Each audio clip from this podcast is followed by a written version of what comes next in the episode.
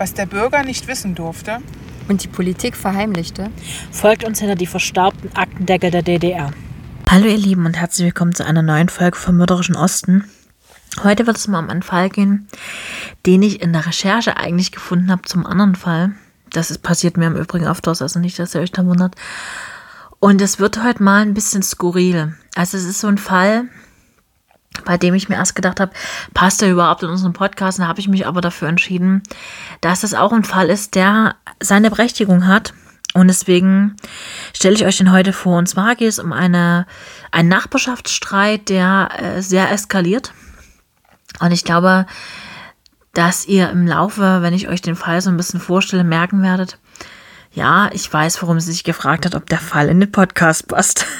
Also es geht darum, ich fange mal mit dem eigentlichen, ähm, schon einen der skurrilen Teile an, die ungewöhnlich sind für einen, sage ich mal, einen Angriff auf einen anderen Menschen. Und zwar ging am 16. Januar 2016 ein Anruf bei der Polizei ein. Ein sehr seltsam anmutender Anruf, denn der Mann, der sich meldete, nannte erst seinen Namen und sagte dann, ich zitiere, ich habe gerade versucht, meinen Nachbarn umzubringen, aber es hat leider nicht geklappt. Als die Beamten schließlich am Tatort in Coswig das ist in einem Plattenbau in der Nähe des Bahnhofs gewesen, eintrafen, fanden sie zwei verletzte Männer vor sowie den Anrufer.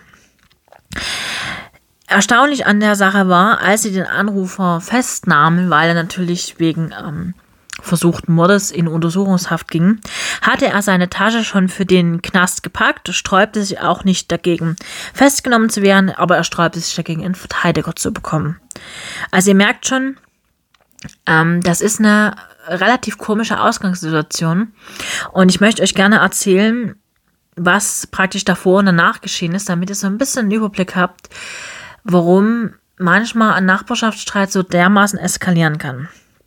Also, die Vorgeschichte soll gewesen sein, also zumindest der Tatablauf, wie er dann rekonstruiert worden ist. Der 64-jährige Dietmar Hasel an dem 24. Januar 2016 an der Türe von seinem Nachbar Otto W. geklingelt haben und versucht haben, den 77-jährigen mit einem Zimmermannshammer den Kopf zu einzuschlagen.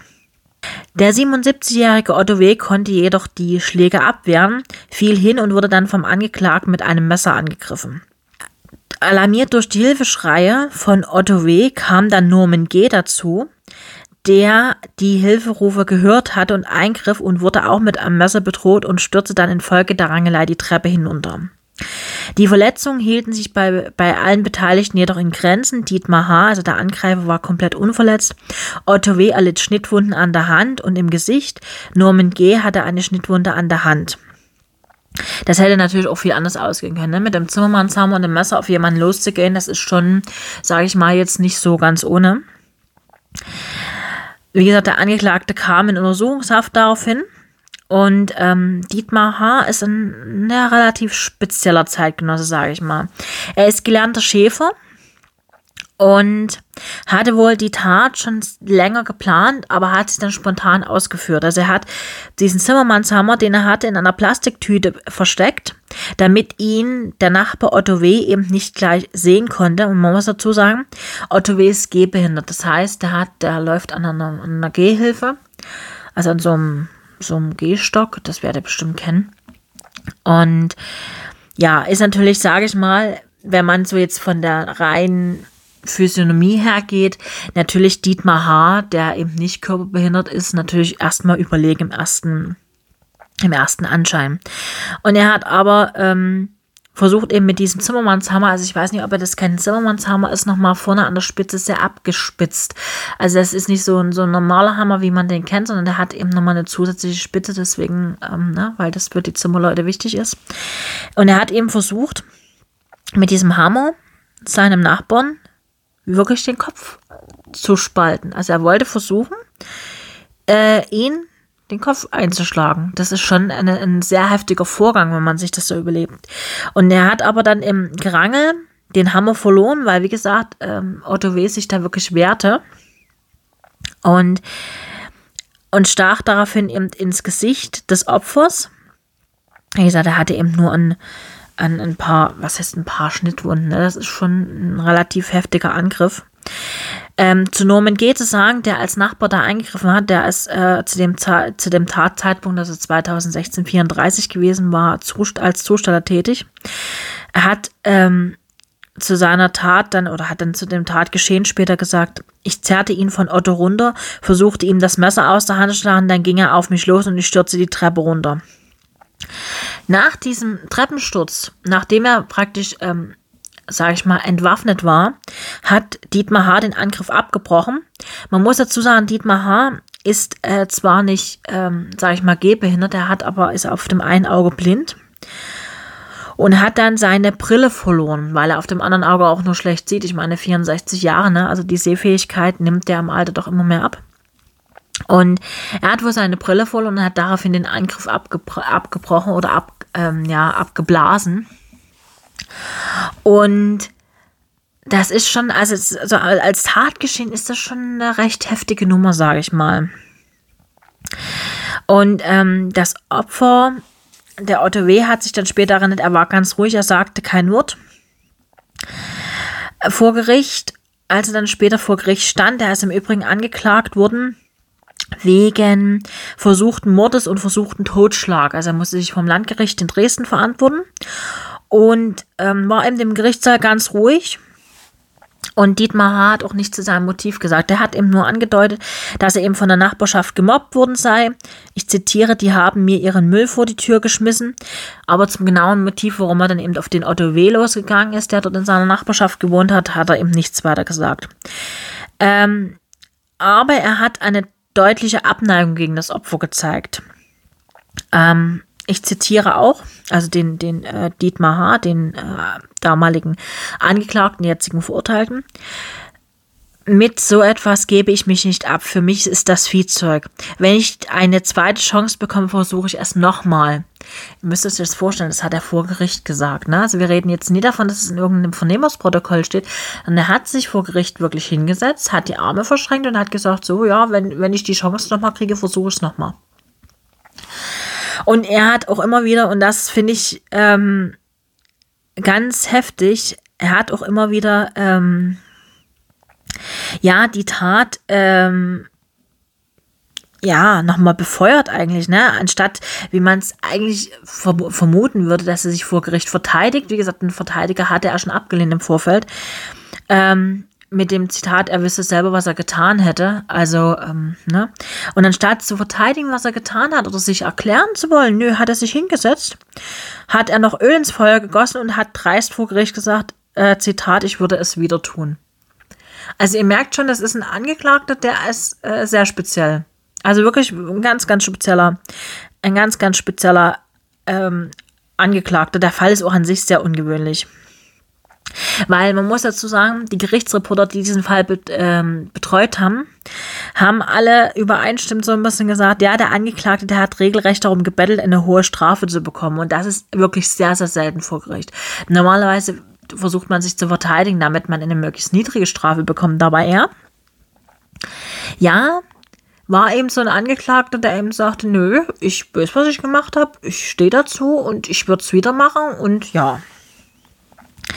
Er bereue die Tat nicht, wie gesagt, denn er hat eben immer wieder ähm, gesagt, es würde ihm leid tun, dass es nicht geklappt hätte und dass er gerne noch eine zweite Chance hätte, um es nochmal zu versuchen. Ich sage vielleicht mal zwei, drei Worte über Dietmar Haar. Das ist vielleicht für euch so ein bisschen aufklären. Der hat fast immer alleine gelebt und er hat bewusst Kontakte zu anderen Leuten gemieden er hat immer gesagt, er ist eben gelernter Chef und hat eben immer gesagt, ja, ich kann eben mit Tieren besser als mit Menschen. Solche Menschen gibt es durchaus. Es gibt durchaus Menschen, die sich von der ganzen Gesellschaft irgendwie so ein bisschen abgekoppelt fühlen oder abgewiesen fühlen. Dabei muss man sagen, der 64-jährige Angeklagte hat ein blütenweißes Strafregister. Er hat keine Schulden, er trinkt nie, er schmeißt seinen Haushalt. Und ähm, vor Gericht hat er dann noch gesagt, ja, ihn würde den Aufenthalt, er würde den Aufenthalt im der Aufenthalt im Gefängnis würde ihn keinesfalls stören. Ich zitiere, ich bin es gewohnt, alleine zu sein. Es hat, es, es hat sich nicht viel geändert, nur die Zelle ist etwas kleiner geworden. Also das ist wirklich ein ganz ungewöhnlicher Fall, finde ich. Und deswegen habe ich auch gedacht, den muss ich euch vorstellen, weil das ist wirklich mal eine Sache, die man einfach nie so erwartet. Ähm, er hat dann, nachdem er, also er hat gelernt, als Schäfer, er ist dann aber als Maschinist später angestellt worden. Und wie gesagt, er hat eben wirklich immer wieder gesagt, ich bereue nur, dass es nicht geklappt hat. Ich wollte beide umbringen.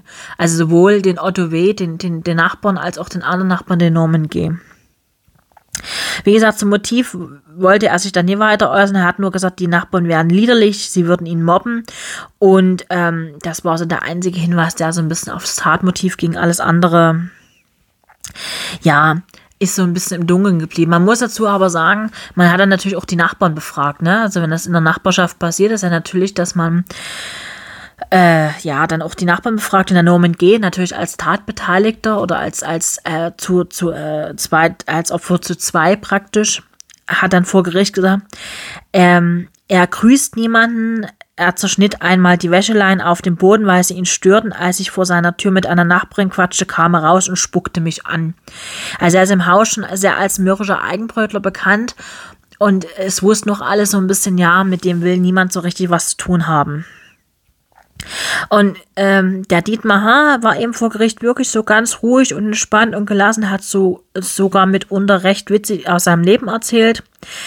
Er wurde nur eben ein bisschen so angesäuerter, als es dann um seine Nachbarn ging. Und er würde sich eben mit solchen Menschen nicht abgeben. Und es gab immer mal wieder Zank mit, mit einem Nachbarn, eben wegen der Wäscheleine oder weil die Schuhe vor der Tür stehen.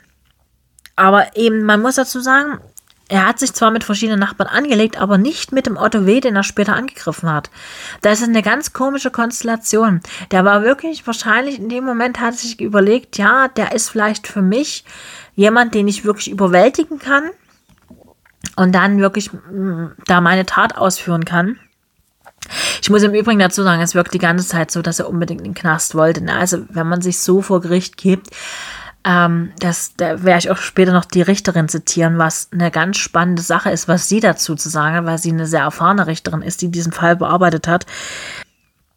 Ja, und er war eben eiskalt und ungerührt, hat er eben mit verschränkten Armen vor Gericht gesessen. Ja, hat eben immer wieder gesagt, ja, er hat eben sein Ziel nie erreicht und ähm, er hat dann bei der Polizei aber schon erklärt, ich zitiere, der Tattat sei spontan gewesen, die Tat aber schon lange geplant gewesen.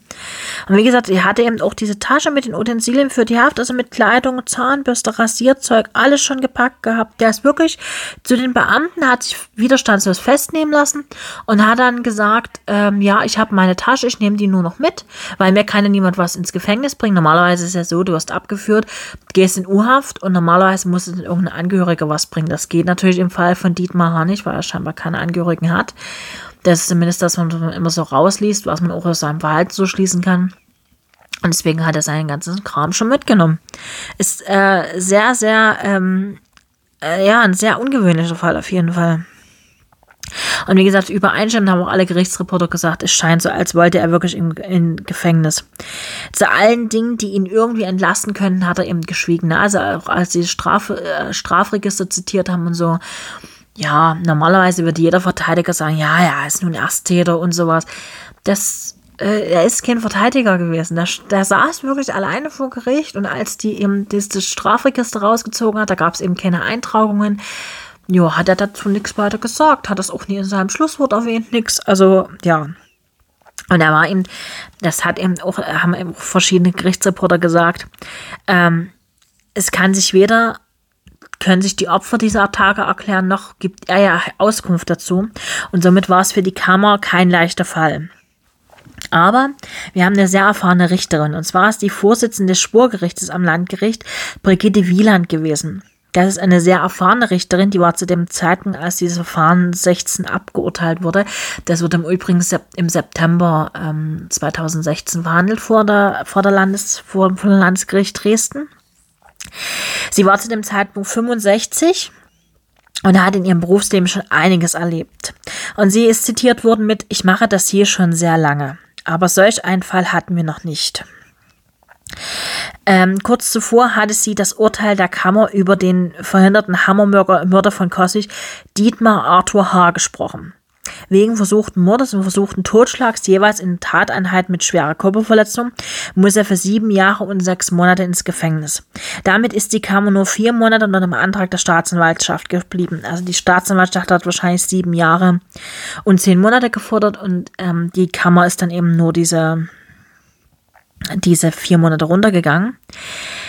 Und ähm, im, ja, im Schlusswort, also sie hat sich wirklich auch viel Zeit genommen, dieses Schlusswort auszuformulieren. Sie hat nur eine Stunde, ungefähr eine Stunde geredet, nur praktisch um diese Tat zu umreißen, wie man das eben so kennt, ne? wenn dann ähm, der Richter praktisch sein Urteil gesprochen hat, wird dann eine sogenannte Urteilsbegründung gemacht und in der Urteilsbegründung hat sie eben gesagt, dass ähm, der Angeklagte versucht hat, am 24. Januar 2016 in seinem Wohnhaus in Coswig einen 77-jährigen Nachbarn mit einem Hammer und einem Springmesser umzubringen. Ein anderer Nachbar, der zu Hilfe eilte, wollte er nach Überzeugung des Gerichts ebenfalls töten. Beide Tötungen misslangen. Über seine Motive schweigt der Angeklagte den die Richterin als intolerant mit verunrückbaren Prinzipien charakterisierte, der sich permanent unberecht behandelt fühlt und das auch bis zuletzt. Also er hat auch praktisch das Gericht als praktisch jemand gesehen, der ihn praktisch un ungerecht aburteilen wird. Ähm, die Richterin kam zum Schluss, dass er offenbar ins Gefängnis wollte und zwar bis zum Lebensende. Auch dieses Ziel hat er jedoch nicht erreicht. Ne? War zu dem Zeitpunkt 64. Ähm, schon kurz nach der Tat und auch später hatte er gegenüber den Polizisten immer wieder äh, betont, dass er die beiden umbringen wollte. Er hatte nicht gedacht, dass dieses so schwer sein würde. Bekäme er eben eine zweite Chance, würde er es wieder tun. Ähm, die Richterin, ich zitiere sie jetzt, weil ich hier ein konkretes Zitat habe. Natürlich ist es möglich, dass sie nicht töten, sondern nur ins Gefängnis kommen wollten. Doch wir haben keine Möglichkeit, ihre Einlassung per Bauchgefühl ad absurdum zu, zu führen. So die Richterin, die sich für die mündliche Urteilsverkündung eine Stunde Zeit nahm. In jedem Fall hatte er jedoch in Kauf genommen, dass jemand zu Tode kommen würde. Ich zitiere, das reicht für einen Tötungsvorsatz. Das Opfer sei eben nicht willkürlich gewählt worden. Er hatte eben mit dem Nachbarn zwar keinen direkten Streit, aber er war eben Nachbar und er störte ihn eben. Er habe den 77-jährigen gehbehinderten Mann ausgewählt, weil er ihm körperlich unterlegen schien. Es war ein Überraschungsangriff und damit sei ein zweites Mordmerkmal erfüllt, nämlich das, das äh, Motiv Heimtücke oder das, das äh, Mordmerkmal Heimtücke. Also sie haben praktisch den Tötungsvorsatz und die Heimtücke. Normalerweise ist es so, in Deutschland steht auf Mord lebenslang, also 15 Jahre. Aber wir haben ja keinen vollendeten Mord, sondern nur einen versuchten Mord. Natürlich in Tateinheit mit, mit schwerer Körperverletzung, das ist völlig normal. Das geht immer nur fast tateinheitlich. Also wirklich nur, wenn du das praktisch vor dem eigentlichen Versuch abbrichst, dass praktisch niemand zu Schaden kommt. Dann ist nochmal was anderes. Wie gesagt, ein Versuch kann im Strafmaß, Strafmaß eben gemildert werden, muss er aber in, in manchen Fällen nicht. Allerdings kann man äh, das aber so sind, dass das Gesetz eben einen zwingt zu mildern, weil eben der Tötungsvorsatz nicht umgesetzt worden ist. Der Angeklagte wäre eben nicht vorgestraft, ist geständigt, die Opfer hatten keine schweren Verletzungen und vor allen Dingen der Angeklagte rief selber auch die Polizei. Ähm, die Richterin wird weiterhin zitiert, wir können nicht lebenslang geben, nur weil sie sich das wünschen. Aber die Strafe wird der ähm, Dietmar H. wohl komplett verbüßen. Es, ist, es gibt zwar die Möglichkeit einer vorzeitigen Strafentlassung, gerade wenn es äh, die Ersttat ist, was es bei Dietmar H. ja war. Und dann wird praktisch ein Drittel der Strafe ähm, in Haft verbracht und zwei Drittel auf Bewährung entlassen. Doch niemand kann eben gezwungen werden, das Gefängnis zu verlassen. Also das geht praktisch nur auf Antrag, so eine ähm, Bewährungsstrafe. Das kommt dann vor dem Bewährungsausschuss und wird dann entschieden. Aber man kann niemanden zwingen, diesen Antrag zu stellen. Das heißt, das Gericht geht davon aus, dass er wirklich diese siebeneinhalb Jahre im Gefängnis absitzt. Und dann wird ähm, Dietmar H. mit 72 Jahren wieder ein freier Mann sein. Und dann wäre er das erste Mal in seinem Leben auch einigermaßen vermögend, weil es nämlich so ist, dass seine Rente natürlich weiterläuft während der Haft, aber für Kost und Logis kommt ja eben der Staat auf. Das nennt man ja auch immer Urlaub auf Staatskosten, ne, wenn man so in der schwedischen Gardin sitzt. Aber nach der Entlassung würden die Probleme erst richtig losgehen, befürchtet die Richterin, weil sie wird zitiert. dann müssen sie um Hilfe bitten. Das ist doch etwas, was sie nicht können. Weil es ist ja so, er wird ja natürlich durch diesen Angriff, wenn er jetzt siebeneinhalb Jahre in, ins Gefängnis geht, wird er natürlich seine Wohnung verlieren. Weil es einfach so ist, dass du eine Wohnung nicht siebeneinhalb Jahre besetzt lassen kannst, wenn du in Haft bist. Zumal ich davon ausgehe, dass natürlich der Vermieter, ich nehme jetzt an, dass es eine der Wohngenossenschaften ist, die in Coswig ist. Ich weiß nicht genau, ob äh, zu welchem Block die gehört. Ja, also die Platte, aber ähm, auf jeden Fall wird es eine der, ähm, sage ich mal, nicht ähm, Eigentumsverkäufe gewesen sein, sondern es wird schon eine normale Mietplatte gewesen sein. Ähm, ist es eben so, dass der Vermieter wahrscheinlich ihn auch kündigen wird. Und wie gesagt, dann ist es eben so, dass er wirklich um Hilfe fragen muss. Ne? Er muss sich praktisch jemanden suchen, der wie ein Sozialarbeiter für ihn praktisch sich dann um eine Wohnung bewirbt und sowas, sonst wird er eben dem Obdachlosen gegen im Obdachlosenheim landen. Und wie gesagt, er ist eben nie gewohnt, um Hilfe zu bitten. Ich bin ganz gespannt. Ich meine, das Urteil ist jetzt aus 16. Das heißt, momentan sitzt er noch. Aber ich bin gespannt, ob die den Fall nochmal aufgreifen. Ich könnte mir vorstellen, dass das sehr, sehr spannend wird, wie er sich dann verhält, wenn er dann wirklich rauskommt und dann erstmal gucken muss, wie er praktisch an, an wo eine Wohnung kommt oder an, ähm, also klar, ein Konto hatte er ja, das, das läuft ja alles weiter. Wie gesagt, da läuft doch seine Rente drauf. Aber du musst ja trotzdem Wohnraum finden. Ne? Und das ist eben eine sehr schwierige Kiste. Im Übrigen war gegen das Urteil eigentlich noch Revision möglich. Er hat die aber nicht gemacht. Wie gesagt, das ist eben, das ist ein sehr, ja, ein sehr eigentlich bedrückender Fall. Es ist eigentlich schade, dass Menschen sich so vom, von der Gesellschaft abkoppeln und dann irgendwie ja, auf einmal wie so einen kleinen Rappel kriegen und sagen, ähm, ja, heute knöpfe ich mir den vor. Also so kommt es mir zumindest vor. Ich weiß nicht, wie es euch da geht, aber ich habe so den Eindruck, es ist eigentlich ein sehr, sehr bemitleidenswerter Mensch, der wirklich sagt, äh, mir sind Tiere lieber als Menschen. Und ich weiß, es gibt solche Menschen in der Gesellschaft. Ich weiß, es gibt viele, die sagen, ich, ich kann mit anderen Menschen nie. Aber dann kann ich eben nicht einen Plattenbau ziehen. Ne? Also das ist so ein bisschen sehr, sehr schwierig. Das ist eine ganz schwierige, sag ich mal, Lebenssituation. Ich habe leider nicht so viel gefunden dazu, warum er damals in die Platte gezogen ist. Ich nehme aber an, dass sein Beruf als Schäfer nicht mehr gefragt worden, er deswegen dann, als er als Maschinist gearbeitet hat, in der Nähe von seinem, seiner Firma ziehen wollte, ziehen sollte. Ich denke mal, er ziehen wollte. Und er hat sich wahrscheinlich mit diesen vielen Menschen auf engen Raum wahrscheinlich einfach nicht wohlgefühlt. Ne? Man sagt ja auch immer, das sind so Schließfächer. Also es gab in der, in der DDR und auch jetzt noch wird es teilweise wirklich diese Plattenbauen so als Schließfächer bezeichnet. Ist im Endeffekt ja nicht so ganz falsch. Aber ähm, ja, wir werden euch zu dem Fall, ähm, dass ihr euch einfach mal so eine Vorstellung machen könnt, werde ich euch mal äh, zwei, drei ähm, Bilder dazu posten. Ich werde euch mal so einen Zimmermannshammer posten, dass ihr mal wisst, wie das Ding aussieht. Ich werde euch auch mal so einen Plattenbau posten, wie die hier äh, in Coswig rumstehen. Und äh, ja, dann könnt ihr euch so ein bisschen einen Eindruck verschaffen. Ich muss mal gucken, vielleicht ähm, finde ich noch irgendwas Schönes, was da noch dazu passt. Was ist Schönes, ne? Aber was praktisch zu dem Fall passt. Das waren so aber die ersten zwei Bilder, die ich mir schon notiert hatte, die ich euch definitiv ähm, mit in die Social Media stelle. Ja, heute mal ein bisschen ein skurrilerer Fall. Ich habe letzte Woche mich sehr gefreut, dass sehr, sehr viele sich diesen Cold Case angehört haben und wir auch wirklich viel Feedback bekommen haben, dass die Leute das richtig gut fanden. Ich habe schon mal ein bisschen recherchiert. Es gibt nur so zwei, drei Fälle, teilweise auch wirklich sehr bedrückende Fälle, muss ich dazu sagen, die ähm, hier gelaufen sind. Und ja, wir werden nächste Woche, wir haben ja nächste Woche nochmal, das ist ja dann wieder die reguläre Woche werden wir einen Fall haben, der, ja, ich glaube, ähm, nicht so skurril wird wie der, definitiv nicht, aber auch einer, der sehr bedrückend ist. Wie gesagt, ich bin momentan sehr regional erstmal am Suchen. Es gibt wirklich ganz viele Fälle. Ich werde aber ein Stück weiter zurückgehen. Also wir werden nächste Woche einen Fall machen, der ein bisschen älter ist. Wie gesagt, wir waren jetzt im Jahr 2016. Ähm, ich denke mal, wir gehen noch ein Stück weiter zurück. Es gibt ganz viele spannende Fälle, die man auf jeden Fall da mal, ähm, ja, oder die sich lohnen, sage ich mal, einen Blick drauf zu werfen. Und ich wünsche euch jetzt eine, ja, eine gute Nacht, einen guten Abend, einen guten Morgen, je nachdem, wann ihr den Podcast hört. Hoffe, dass euch die Folge ein bisschen gefallen hat. Wie gesagt, das war mal sowas, sage ich mal, wo ich mir gedacht habe, ja, das ist mal sowas, wo es jetzt nicht so ähm, wahnsinnig heftig zugeht, wo wir nicht so wirklich großartig jetzt, sage ich mal, Körperschaden haben oder ähm, noch Schlimmeres.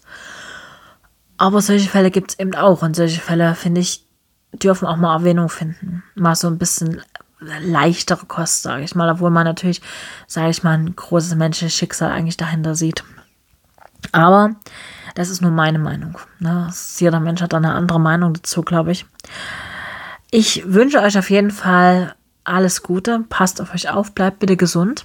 Haltet euch von Mördern fern, das ist ganz wichtig. Und sage bis nächste Woche und freue mich darauf, wenn ihr uns ein bisschen Feedback da lasst. Ähm, das war letzte Woche, hat das richtig gut geklappt. Da habe ich mich sehr drüber gefreut und deswegen ähm, würde ich mich freuen, wenn das die Woche wieder so klappt. Also ähm, ihr könnt uns ja zum Beispiel mal da lassen, wie ihr das seht, wie würdet ihr Dietmar H. einschätzen. Das würde mich mal total interessieren. Ich mache euch wieder einen Post dazu und da könnt ihr sonst darunter gerne äh, kommentieren oder auch teilen oder was weiß ich. Also ähm, sucht euch da was Schönes raus. Ähm, ich bin noch mal gefragt worden, es gibt auch im äh, Blog dazu, ähm, zum, zur letzten Woche nochmal die ganzen Infos, weil viele von euch wahrscheinlich nicht so Social Media affin sind. Unseren Blog und auch den Link dazu findet ihr in der Beschreibung vom letzten Podcast. Also da könnt ihr ruhig mal reinklicken euch und euch mal umgucken. Wie gesagt, das ist jetzt kein großartig aufgezogener Blog. Es geht vor allem darum, dass wir nochmal dort ähm, richtige oder ja, wichtige an, ja, wichtige Sachen nochmal posten können, zusammentragen können, dass ihr praktisch nochmal so einen kleinen Überblick habt und euch dann nochmal ein bisschen informieren könnt. Ähm, mehr zu mir ist der Blog nicht gedacht. Also wie gesagt, das ist nur so eine Ergänzung für euch, dass ihr mal Bilder gesehen habt. Wie gesagt, wenn ihr jetzt kein Social Media habt, könnt ihr euch auch dort das alles angucken. Ich packe das dort größtenteils auch alles rein. Und ja, dann sage ich Tschüss, bis nächste Woche. Lasst es euch gut gehen. Ich freue mich auf euch.